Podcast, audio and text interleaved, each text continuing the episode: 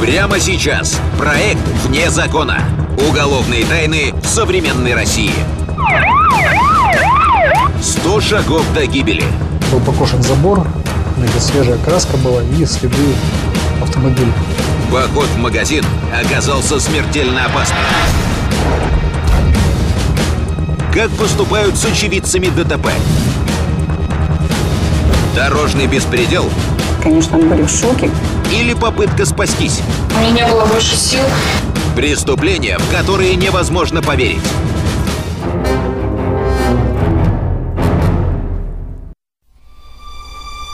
Ранним утром Андрей Шиловец, как обычно, привез молоко в детский сад. Выйдя из машины, мужчина заметил, недалеко в кустах кто-то лежит. Я подумал, что да, что может это пьяный упал, тут лежит. Но, подойдя ближе, Андрей с ужасом увидел, неизвестный был мертв.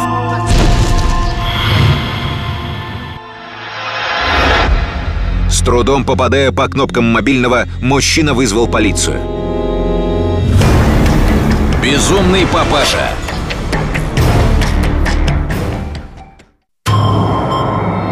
Две 2007 год. Петрозаводск. Оперативная группа прибыла на место через считанные минуты. Погибшим оказался мужчина лет 50. Несчастному размозжили голову.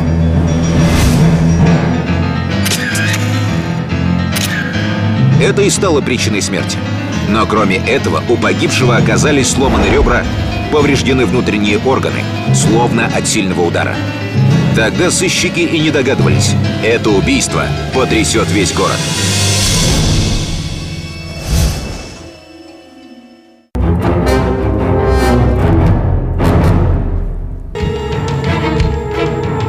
Но что случилось? Эксперты установили, мужчину убили в другом месте. Уже мертвого волоком затащили на территорию детского сада. Вот следы. Они привели сыщиков к перекрестку. Только теперь стало понятно. Ночью здесь случилось страшное ДТП.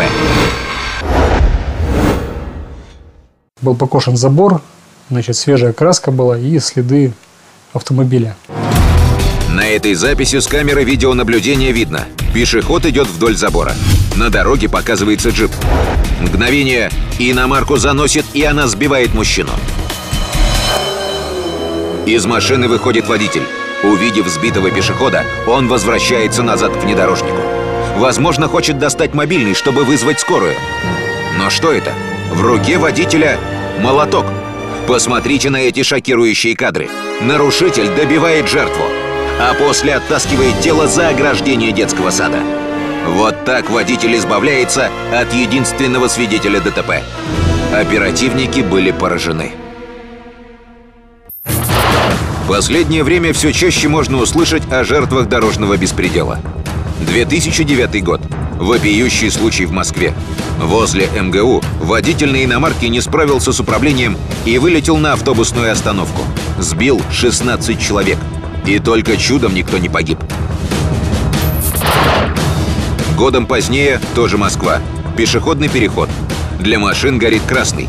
Несмотря на это, лихач на иномарке даже не притормаживает. Двое пешеходов погибли на месте. А это уже Иркутск. Эти кадры потрясли всю страну. Дочь чиновницы Анна Шевенкова на огромной скорости выехала на тротуар и сбила двух сестер. Одна из них погибла, вторая на всю жизнь осталась инвалидом. А виновница ДТП бросилась осматривать свою машину. Нет ли повреждений? Она даже не потрудилась вызвать девушкам скорую. Стоит заметить, Анна Шевенкова до сих пор на свободе. Суд почему-то отсрочил исполнение приговора на 14 лет.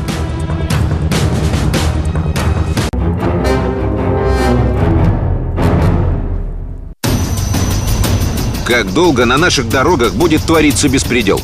Почему даже на тротуаре или пешеходном переходе мы не можем чувствовать себя в безопасности? Виновника ДТП, который цинично и безжалостно добил свою жертву, чтобы не оставлять свидетелей, требовалось срочно найти. Тем временем сотрудники полиции пытались установить личность погибшего. Кто он? Документов при себе у него не было. Оперативники опрашивали жителей близлежащих домов. Может, кто-то опознает мужчину? Когда фото погибшего показали Наталье Ивановой, Она не поверила своим глазам. Да это же ее сосед. Из материалов уголовного дела. Погибший Анатолий Сербин, 52 года. Образование среднее. Работал строителем, но был уволен. Женат. Имеет взрослую дочь. Ранее не судим. Вечером накануне Наталья встретила Анатолия у подъезда. Мужчина рассказал, что собрался за хлебом. И вот теперь его нашли мертвым. Когда это все случилось, конечно, мы были в шоке. Вдова Анатолия Галина до сих пор помнит то утро в мельчайших подробностях. Как обычно, в 6 часов я встала. Вот, выглянула в окно. Я смотрю, стоит милиция. Догадалась ли тогда Галина, что переполох вызван гибелью ее мужа? Женщина признается, нет. Но где искать виновника ДТП? Кто он, циничный подонок? 2007 год. Петрозаводск. По записи видеонаблюдения установили номер автомобиля и его владельца. Им оказался некий Евгений Вересов. Из материалов уголовного дела. Евгений Вересов, 25 лет, образование среднее. Занимался частным бизнесом, имел собственное кафе. Но два года тому назад разорился. С тех пор безработный, холост, детей нет. Кроме видеозаписи были и другие неопровержимые улики. Бампер внедорожника Вересова имел свежие вмятины. Сразу видно, побывал в ДТП. Евгения Вересова доставили в отделение. Признается ли он в том, что натворил? Вересов не стал отпираться. Он говорит, я сбил, а я, э, Сербина, да, я его сбил, то есть оттащил, уехал, скрылся, испугался, уехал. Виноват. Виноват? Испугался? И это все, что может сказать убийца? Казалось, водитель дорогой иномарки даже не понимал, что совершил преступление. Вот он спокойно рассказывает об обстоятельствах ДТП. Подумаешь, всего лишь авария. Здесь произошел наезд, да? Ну да, я вот как летел вот оттуда. Вот, летел на машине, так сбоку меня так затащило, я вот здесь был удар, и я бы прямо так и ушел. Как бы вот так как бы удар получился. Все выглядит как банальный пьяный наезд. Наглый водитель на крутом джипе. Зачем ему церемониться с прохожими? Но оперативники уже выяснили. Дело намного запутаннее, чем кажется на первый взгляд. В день трагедии владелец внедорожника несколько раз созванивался с дочерью погибшего Анатолия Сербина Марией. Выходило, Лихач был хорошо знаком со своей жертвой. Когда получили распечатку телефонных соединений э, Вересова и Сербиной Марии, то мы установили, что в ночь убийства созванивались. Из материалов уголовного дела. Мария Сербина, дочь погибшего Анатолия Сербина. 21 год, студентка. Учится на вечернем отделении. Идет на красный диплом. Днем работает в НИИ инженером. По словам коллег, Мария относится к работе ответственно, умеет находить общий язык с коллективом, доброжелательно, отзывчиво. Что связывает студентку-отличницу с виновником ДТП, в котором погиб ее отец? Почему водитель внедорожника настаивает, что не знаком с девушкой? Возможно, гибель Анатолия Сербина вовсе не несчастный случай. Какую тайну скрывает семья погибшего? Вот вдова Анатолия Галина. Всю жизнь женщина проработала на стройке машинистом крана. Соседи и сослуживцы говорят о ней только хорошее. Отличный работник, прекрасная мать, отзывчивый человек. Лучшая подруга Ирина Макарова считает Галину практически сестрой. Галя труженица. Девушка из простой э, деревни. Она что дома вкалывала, что на работе вкалывала крановщицей. Никто и никогда не видел Галю с плохим настроением. А ведь жизнь у нее была, мягко говоря, не сахар. Она на работу приходила вся в синяках. Руки, лицо, шея. Что же творилось в семье Сербиных на самом деле? 23 года назад. Галина и Анатолий познакомились на стройке. Ей 18, ему 29. Он увидел девушку зеленую молодую еще. Хапнул сразу и не допустил никого. Ну, получилось, забеременела. Пришлось выходить замуж, женились. Ну, видимо, любовь была. Родилась дочка Маша. Мать души в ней не чаяла. Но девочка росла болезненной. Постоянно требовались лекарства, витамины, поездки в санатории и на море. Это стоило дорого. Но по-другому нельзя. Отработав восьмичасовую смену на стройке, Галя вечерами мыла полы в магазине. После бежала на почту. Газеты тут разносила, та- таскала, все, все работало, работало. А вот мужу на слабое здоровье дочери было плевать. Он ни в чем себе не отказывал. Встречался с друзьями, легко тратил семейные деньги. С работы его выгнали за прогулы. А новый Анатолий искать не спешил. Был нахлебник и нашейник. На шее сидел, с ноги свесив у своей жены. Однажды Галина возвращалась с дочкой домой. Настроение было приподнятым. Завтра она получит зарплату и купит малышке куклу, о которой та давно просила. То-то Маша обрадуется. В дверях их встретил Анатолий. Он привычно потребовал у жены. «Дай денег, я пойду в бар». Галина начала объяснять, получка лишь завтра. Это привело мужа в бешенство. Как нет денег? Он что, даже не может провести вечер с друзьями? Разъяренный Анатолий с размаха ударил жену. Мужчина пригрозил. Если и завтра денег не будет, прибью. Подобные сцены повторялись в семье Сербиных постоянно. Я задержалась, зашла в магазин, чуть попозже пришла, я сразу в лоб. На работе задержалась сразу в лоб. Причем одним ударом никогда не заканчивала дело, всегда это. Издеваясь над женой, Анатолий чувствовал себя героем. Подумаешь, с работой не ладится.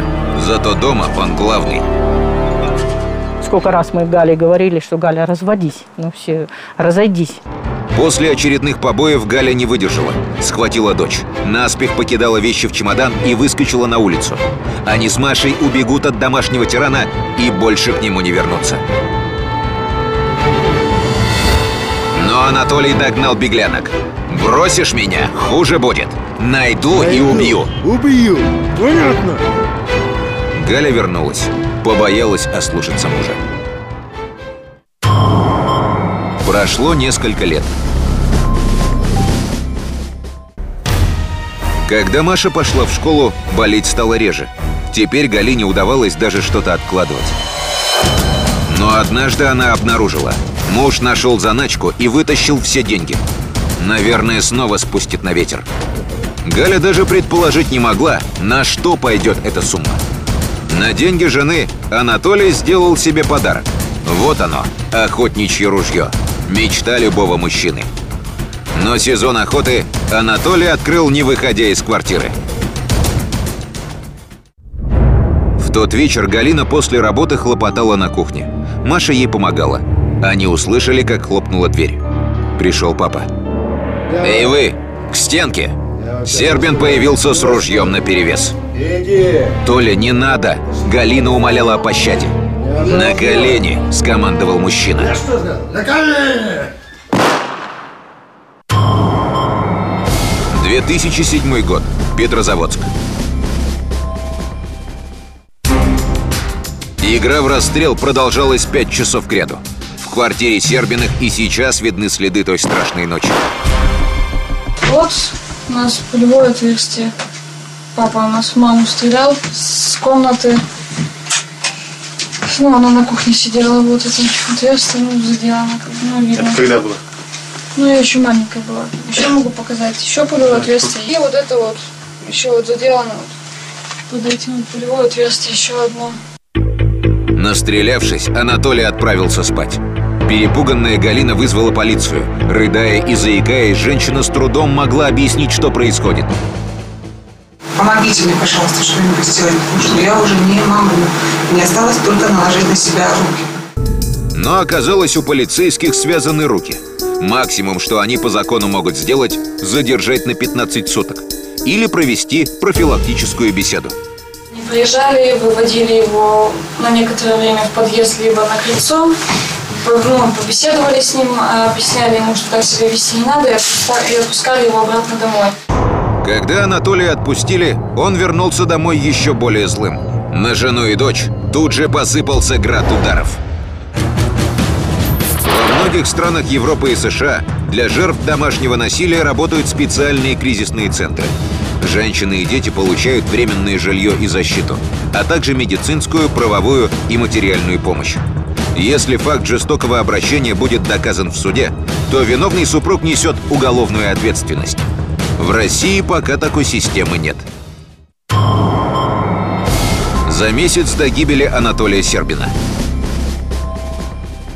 В тот день Маша вернулась домой с букетом цветов. Девушка буквально светилась от счастья. Ее молодой человек, с которым они встречались два года, сделал ей предложение. Растроганная Галина обняла дочь. Но вдруг раздался крик Анатолия. «Замуж собралась? А меня спросила?» Женщины ахнули от неожиданности. В руках отец держал канистру. Они почувствовали запах бензина. Женщины оцепенели от страха. Мучитель облил их горючим из канистры и достал зажигалку. Теперь повеселимся. Дочь попыталась выбить зажигалку из рук отца, но тот со всей силы ударил девушку в живот. Скорчившись от боли, Маша прошептала. «Не надо, я жду ребенка». Сербин засмеялся и ушел. Перепуганная мать вызвала скорую. Врачи обнаружили на полу квартиры девушку в ложе крови. Галина на коленях рядом с дочерью выла от горя. 2007 год. Петрозаводск. Опросив знакомых семьи, сыщики выяснили, и у вдовы, и у дочери были причины ненавидеть Анатолия Сербина. Впечатление складывалось вот как у обычных людей. Но при этом нельзя было сказать, что они были убиты горем, что вот отца у них не стало. Все указывало на то, что Евгений Вересов совершил наезд на Сербина не случайно. Не случайно добил его, узнав, что тот еще жив. Неужели отчаявшиеся домочадцы стали заказчиками убийства? В квартире Вересова провели обыск и обнаружили конверт с деньгами, на котором было написано «Задаток» и записку «Приходи завтра вечером, отец будет дома». Графолог подтвердил, это почерк Марии Сербиной. На первом же допросе Маша и ее мама во всем сознались. Из-за побоев отца Маша потеряла ребенка. У нее это была катастрофа, потому что она ждала ребенка от любимого человека. Галина сидела у двери реанимации. Врачи боролись за жизнь ее дочери. Если Маша выживет, то вряд ли в будущем сможет иметь детей. Галина поняла, ее терпению пришел конец. На что я ответила? Тут один выход. Либо самоубийство, либо что-то другое. Когда дочь выписали из больницы, женщины устроили семейный совет. Как быть с обезумевшим отцом? Как остановить домашнего садиста? Мы решили его убить. Я мама. Галина взяла кредит в банке, и женщины стали искать исполнителя. Вскоре такого нашли. Вот он, Сергей Жабкин, с говорящим прозвищем «Киллер». Так как я служил в горячих точках по специальности снайпер, вот, ну, как бы, я-то сочувствую им. Не все дома, скажем так, были у человека. Но бывший спецназовец на убийство не пошел. Ну, я объяснил, как бы, что это не мой профиль. Зато не отказался убить за деньги знакомый Марии Евгений Вересов. Потерявший свой бизнес и увязший в долгах, он был готов на все. Женщины заплатили аванс – 10 тысяч рублей. А вскоре наемного убийцу пригласили в гости. Маша оставила ему записку под дворником внедорожника. Анатолий Сербин – единственный, кто не догадывался об истинных планах семьи на тот вечер. Домашний тиран был в хорошем настроении. И с любопытством расспрашивал жениха Маши, как она представила Вересова, о планах на будущее. Как заставить Анатолия выйти на улицу? А хлеб-то весь кончился. Галина развела руками и попросила мужа сходить в магазин. На удивление тот согласился. Наемный убийца вышел следом. До булочной Анатолий Сербин не дошел. В 100 метрах от дома его сбил внедорожник Евгения Вересова. Вот, потом, спустя еще какое-то время, позвонил Женя и сказал, что все, отец убит. Он сказал, что деньги вынести можно. Маша выбежала из квартиры. В руке она сжимала конверт. Здесь я передала, вот здесь стояла черная Волга, в которой я передала ну, оставшиеся 40 тысяч рублей, за убийство отца Евгения Вересова. Узнав, что ее муж убит, Галина Щербина заплакала. Спросил, не мучился ли он. То есть даже вот человека, который столько плохого ей сделал по жизни, хорошая русская женщина, она даже в такой ситуации она его пожалела. Во время следствия Маша пыталась защитить мать. Инициатором была я, потому что мама бы дальше продолжала бы терпеть, а у меня не было больше сил. А Галина брала всю вину на себя. Говорила, что не видела другого выхода. Понятно, что э, движет ею отчаяние. Дело в том, что когда человек находится в таком кризисе, э, у него вообще сознание сужено. Он, она не видела альтернатив, потому что не было никого, кто мог бы им предложить действенную помощь. Галина и ее дочь раскаивались в содеянном. Часто плакали. Обе признавались. До последнего не верили, что папу все же убьют. Бедным женщинам многие сочувствовали. Когда оглашался вердикт, на глазах одной из э, присяжных женщин я видела слезы. Но закон есть закон. За организацию убийства Мария и ее мать предстали перед судом. Шесть лет получила Мария, семь Галина мать. Евгений Вересов понес более строгое наказание – 17 лет лишения свободы. Ведь действовал мужчина исключительно с целью наживы. Уже после суда Галина Сербина призналась. Она переживает, что пока будет отбывать наказание, некому ухаживать за могилой Анатолия. Он, конечно, тиран, но ведь муж и отец ее дочери. Сердце русской женщины не может долго держать зла на близкого, хоть и очень жестокого человека.